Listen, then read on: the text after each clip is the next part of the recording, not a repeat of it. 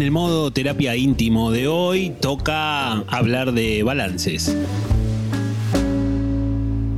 Sí, hablar de balances porque vamos terminando el año y de alguna manera yo creo que todos, todos, todos los hacemos o todos deberíamos hacerlo, ¿no?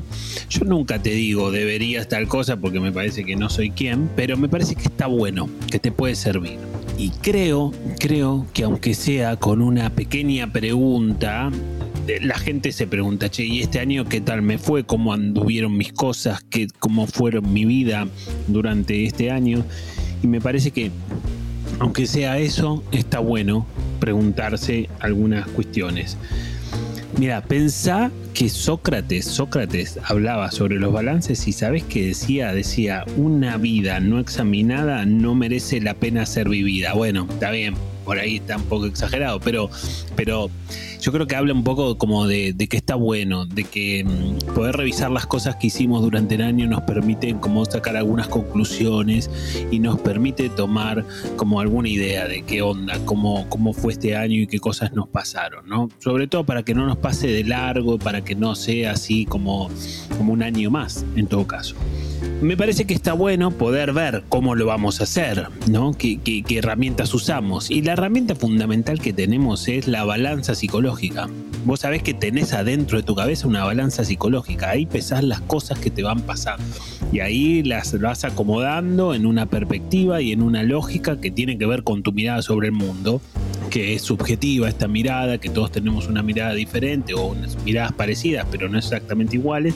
Y entonces está bueno tener en cuenta y pensar en cómo anda esa balanza, si está bien calibrada, si habitualmente te da buenos resultados. Y con esto no quiero decir de que solamente peses las cosas buenas.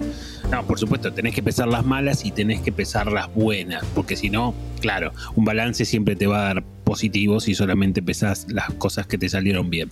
Pero me parece que en eso de ver cómo está calibrada, me parece que uno puede tratar de pensar si tu balanza te termina dando perspectiva, ¿no? La perspectiva de poder poner las cosas en su lugar y poder pensar cómo categorizaste las cosas que te fueron pasando a lo largo de este año en el sentido de poder bueno, prestarle atención a las buenas y prestarle atención a las malas. Y con esto quiero decir, no solamente a las buenas y mucho, mucho menos, no solamente le prestes atención a las malas, porque en todo caso, si así fuera, la balanza no está bien calibrada y la perspectiva es muy corta.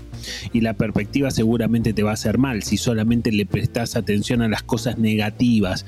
O quizás le prestas mucha atención a las cosas negativas que tuviste este año y das por sentado las cosas positivas que lo lograste. Y ahí también hay una falla en la balanza porque no terminas de valorar, no terminas de disfrutar y de saborear tus éxitos de este año. Y entonces desde ese punto de vista también te vas a poder encontrar con una con una balanza que te va a dar un resultado medio distorsionado y, quizás no está bueno porque se te va un poco para el lado malo y, de alguna manera si das por sentado lo bueno, eh, el resultado no te va a ser bien, sobre todo, porque no estás pesando bien, necesitas como una balanza de precisión en ese sentido. Yo creo que desde ese punto de vista está bueno tener como ciertas cuestiones en mente y tenerlas presentes para poder hacer un buen balance. Y ya que hablamos de balance, como siempre te digo, acá en Spotify tenés unas estrellas para calificar eh, modoterapia y de alguna manera quizás califiques el año de modoterapia con haciendo como si todavía no pusiste las estrellas que tocan eh, y las que crees que modoterapia íntimo se merece.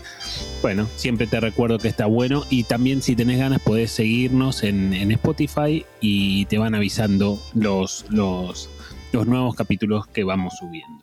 Yo siempre insisto, y creo que a la hora de hablar de balances eh, viene al caso, siempre insisto con que, con que no está bueno ser vaso medio llenista y tampoco está bueno ser vaso medio vacíista.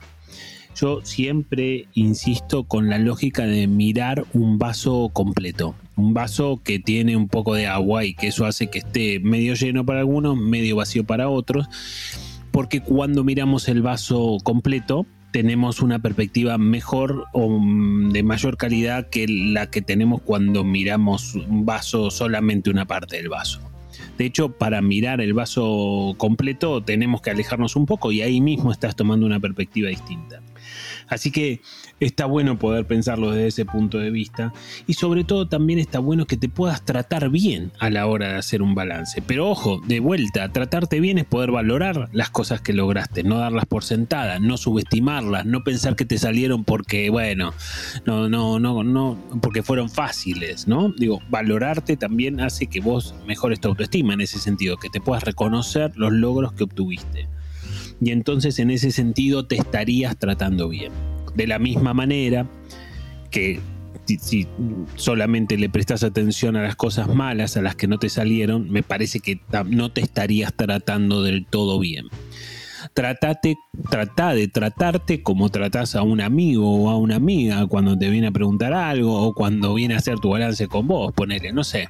Me parece que está bueno poder pensarlo desde ese lugar. Y además, además de todo lo que te digo, me parece que es interesante que vos puedas pensar sobre las cosas malas, sobre las cosas negativas porque quizás esas cosas negativas te permitan sacar conclusiones que te puedan servir para el año que viene.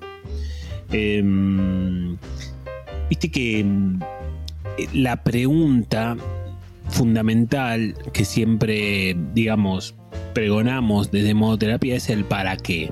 Y está bueno y estaría bueno que te puedas preguntar para qué me pasó eso que me salió mal o para qué eh, me sirve eso que no logré, digamos. Bueno, que vos puedas jugar un poco con esa pregunta y, y digamos, pasar esa pregunta por las distintas cuestiones que vos crees que no te terminaron de salir o que las que te salieron mal. Bueno, ¿para qué me sirve que me haya salido mal? Por ejemplo, podría ser una pregunta súper válida porque yo soy muy fan de un dicho que dice que a veces se gana y otras veces se aprende.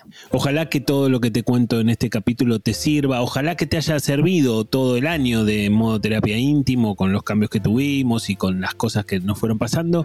Así que mm, yo muy contento de que sigas escuchando modo terapia, por ahí lo estás conociendo en este momento, así que bueno, me parece genial y te espero en el próximo capítulo y en el próximo año de modo terapia íntimo también, por supuesto.